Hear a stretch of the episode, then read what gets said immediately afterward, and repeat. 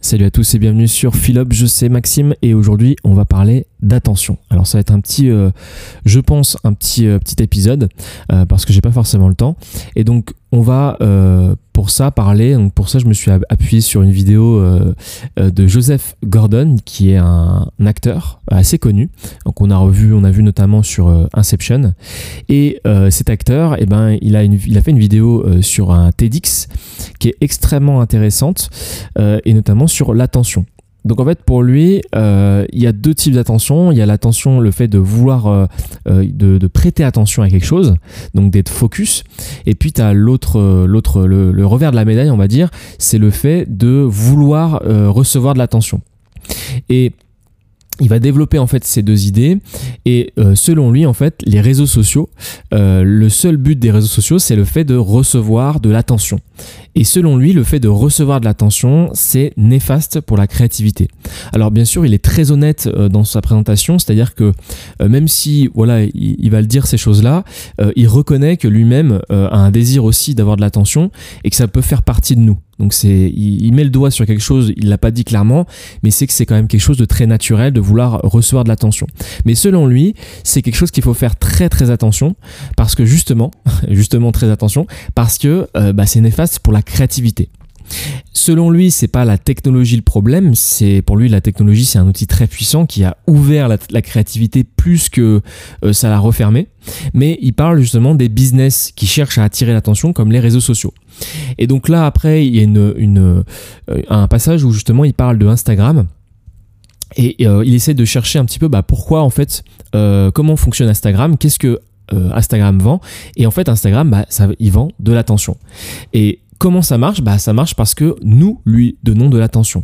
Et comment il fait Instagram pour euh, euh, pour faire ça ben en fait il nous entraîne à vouloir euh, toujours plus cette attention. Donc dès que tu postes des photos de tes vacances, parce que quand tu postes tes photos de tes vacances, c'est aussi parce que tu veux de l'attention, tu veux montrer que voilà, tu es heureux, que tu as profité, tu as envie de partager un petit peu ce moment-là. Mais dans ce partage-là, il y a un désir bah, de recevoir de l'attention, parce que sinon tu le garderais sur ton téléphone et tu l'enverrais qu'à tes amis proches, pas sur Instagram où en général tu as euh, même parfois des inconnus.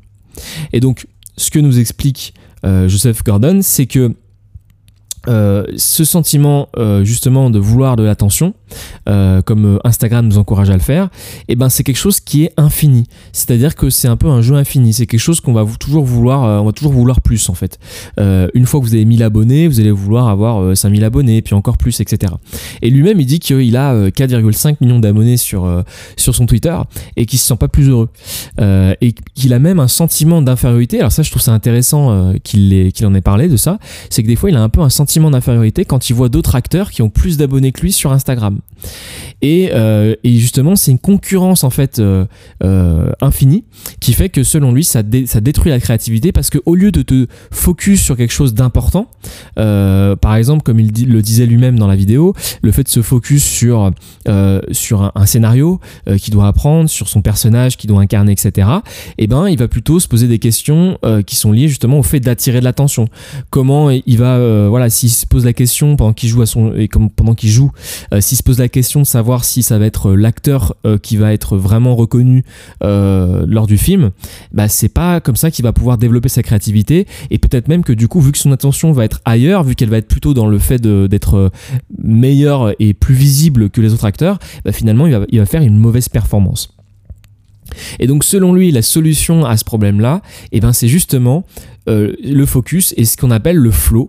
Avec énormément bah il y a beaucoup d'études qui ont parlé déjà du flow. Ça fait un moment aussi que je connais ce principe là et que j'expérimente ce, ce, principe là depuis très longtemps puisque sur pas mal de, passions que j'ai pu avoir euh, j'ai ressenti ce flow. Et c'est vraiment cette, cette chose en fait qui fait que cette attention qui fait que rien ne peut vous, vous empêcher de faire ce que vous êtes en train de faire. Et comment marche le flow alors j'en ferai peut-être une un, un, un épisode plus détaillé mais en gros, le flow, ça fonctionne avec. en fait, il faut qu'il y ait une sorte d'équilibre entre ce que vous voulez atteindre et vos compétences. C'est un petit peu comme dans un jeu vidéo où voilà, il y, a un équilibrage de la, difficulté et il y a une courbe de progression qui fait que le jeu vidéo, bah, vous allez pouvoir le terminer parce que au début c'est facile et puis au fur et à mesure où vous apprenez à utiliser différentes mécaniques, bah, ça augmente en difficulté et du coup ça vous maintient justement dans un. Alors je sais pas si on peut appeler ça un flow, mais en tout cas ça vous maintient dans, euh, dans le plaisir en fait tout simplement parce que les obstacles se euh, augmentent au fur et à mesure euh, de, manière, de manière proportionnée. Et donc ce flow, euh, il intervient justement voilà quand vous avez les compétences et que votre objectif il est atteignable. Euh, et là, vous pouvez rentrer dans un dans un dans un flow qui va euh, vous supprimer totalement les distractions et que et rien ne peut vous empêcher en fait de faire de faire cela. Et moi, ça m'est déjà arrivé même d'ailleurs de passer peut-être 10 heures sur quelque chose sans manger, sans boire, sans aller pisser ni rien et de me rendre compte à la fin que j'avais passé autant de temps. Je me suis dit mais waouh, attends, j'ai combien de temps je suis resté là? Parce qu'en fait, j'étais tellement obsédé par ce que j'étais en train de faire que euh, voilà dès qu'il y avait un truc qui m'embêtait je, enfin je, faisais tout pour euh, pour que ça que, que, ça parte en fait pour pas que ça me dérange. Et je restais focus sur mon objectif et je voulais pas lâcher le morceau. Et ça c'est vraiment un sentiment qui est, qui est, qui est assez ouf euh, qui est pas forcément facile à avoir tout le temps mais qui qui s'entraîne en fait. C'est quelque chose que tu peux tu peux travailler un peu comme un muscle. Et c'est quelque chose que justement Joseph Gordon recommandait de, de travailler au quotidien. Et donc selon lui, tout le monde peut le faire. Et après, à la fin de la vidéo, il va faire une, une un petit peu euh, une, une ode à, à, la collaboration et dire que finalement, bah, euh, cette idée de vouloir attirer de l'attention, c'est un peu une, question de compétitivité. Euh, et selon lui, bah, l'idée, ce serait plutôt qu'on soit dans une, dans une dynamique de collaboration pour augmenter le flow et faire en sorte qu'on soit tous ensemble présents. Alors ça fait un petit, un petit peu bisounours dit comme ça. Euh, je pense qu'il y aura toujours de la compétitivité, mais par contre il a raison sur un seul point. Au-delà du fait de pouvoir euh, collaborer euh, et, que tout le monde soit gentil, tout le monde soit dans le présent, etc.